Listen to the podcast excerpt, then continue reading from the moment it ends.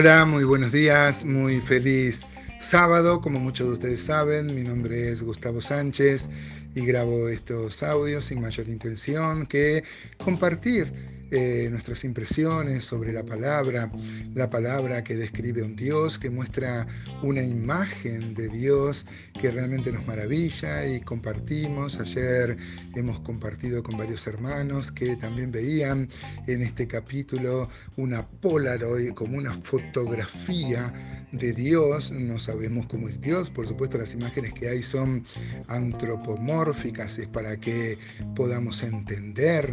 Eh, nosotros, este, pero mm, esto tiene, tiene mm, algunas imágenes, vieron que las palabras tienen el poder de evocar imágenes, vemos imágenes realmente majestuosas que nos describen a un Dios de poder, que era justamente lo que necesitaba el pueblo. Ayer y antes de ayer, antes de ayer habíamos visto que el profeta le pedía a Dios que avive su obra, o sea, que traiga vida sobre una obra que está está muerta. Y si hay algo que necesitaba el pueblo era renovar la imagen de Dios. Yo no sé qué le pasa a ustedes, hermanos, pero es fácil tener una imagen de Dios positiva, alabarle, bendecir su nombre, alabar sus atributos, gritar a los cuatro vientos este, su bondad y su poder cuando nos sonríe la vida, cuando nos van bien las cosas, cuando tenemos como viento de cola en nuestro, en nuestro velero, en la barca de nuestra vida, este, cuando nos va bien es fácil alabar al Señor y creer en el Señor y tener una imagen positiva de Él, ¿no? Pero a veces esa imagen se desdibuja cuando nos toca enfrentar pruebas, atravesar pruebas, eh, dificultades, sufrimiento, dolor. Esto tiene que ver con nuestra madurez, ¿no es verdad? Y este y porque justamente las pruebas deberían afirmar ese concepto de Dios, esa imagen este, de, Dios. Lo que el pueblo más necesitaba era renovar esta imagen. Recuerden que ellos venían de la, venían de la cautividad de Babilonia, ellos habían sido disciplinados por Dios eh, de una forma muy dura. Varias veces hemos hecho énfasis en estos devocionales a la mañana de lo que significó la cautividad en Babilonia. Este, tanto es así que muchos se quedaron allá, no quisieron volver, y allá se desarrolló una teología que se llenó también de, elementos paganos.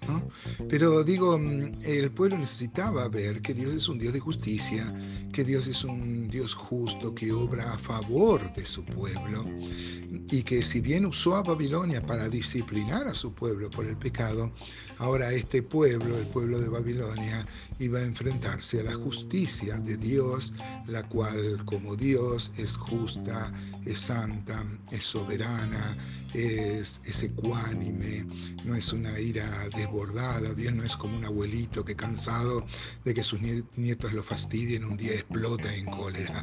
Dios tiene una ira que es santa como Él. Así que vamos a leer, vamos a seguir viendo las imágenes de esta Polaroid que describe a Dios de una forma majestuosa. Dice Habacuc 3:5, delante de su rostro iba mortandad y a sus pies salían carbones encendidos. Versículo 6 dice, se levantó y midió la tierra, miró e hizo temblar a las gentes. Los montes antiguos fueron desmenuzados. Los collados antiguos se humillaron. Sus caminos son eternos. Gloria a Dios. Aleluya, hermanos, por esta descripción de Dios. Miren, este, dice el 5, delante de su rostro iba mortandad. ¿Por qué se le recuerda al pueblo? Que Dios es justo. Y si bien Dios este, usó a los babilonios para disciplinar a su pueblo, también Dios iba a disciplinar a los babilonios por su paganismo. Uno a veces ve en el Antiguo Testamento, eh, realmente, dice acá dice, delante de su rostro iba mortandad.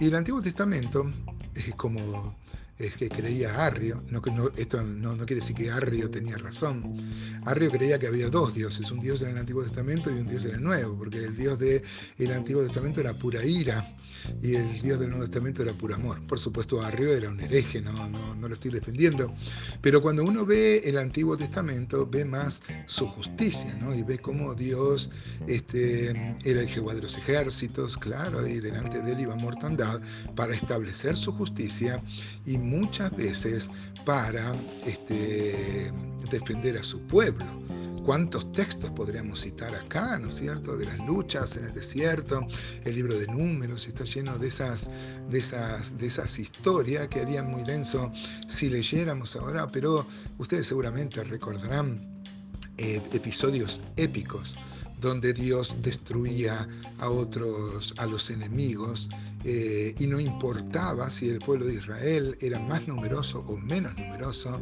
muchas veces siendo menos numeroso, uno puede recordar la epopeya de Gedeón, ¿no es cierto?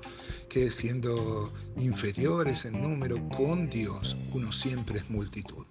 Te lo repito, hermano, con Dios uno siempre es multitud. No hay adversidad, no hay desafío, por grande que parezca, que, no sea posible, que no sea eh, que podamos albergar la esperanza de llevarlo a cabo, tomados, por supuesto, de la mano de Dios. No es que estamos pensando eh, como piensa la nueva era, que yo tengo el pensamiento mental positivo y las cosas se cumplen porque tengo un pensamiento positivo. No es así.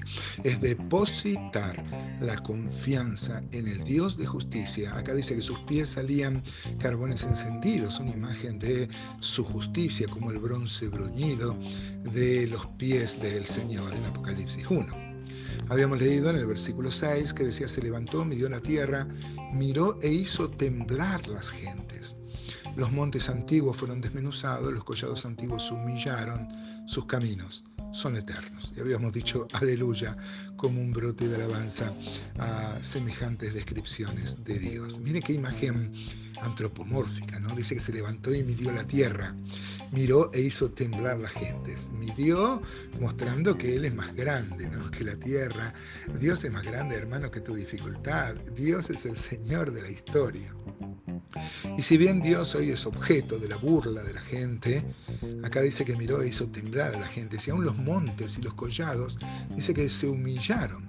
El verbo hebreo dice que eh, como que se agacharon, ¿no? como que toda la creación, imagínense los montes, acá nuestros aborígenes en Argentina veían los montes y lo veían tan majestuosos y tan grandes y creían que eran dioses, ¿no? Claro, en un pensamiento primitivo es fácil ver a los montes como tan majestuosos este, como dioses, ¿no es verdad?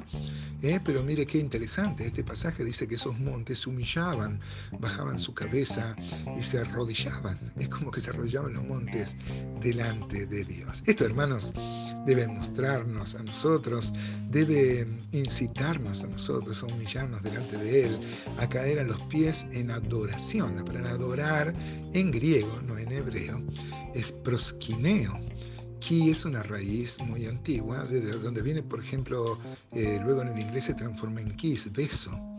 Y proe hacia adelante es como besar hacia adelante, es caer humillado ante la presencia de alguien majestuoso. Tomemos ejemplo de los collados, hermanos. Tomemos ejemplo de los collados. Humillémonos y alabemos el nombre de nuestro Dios.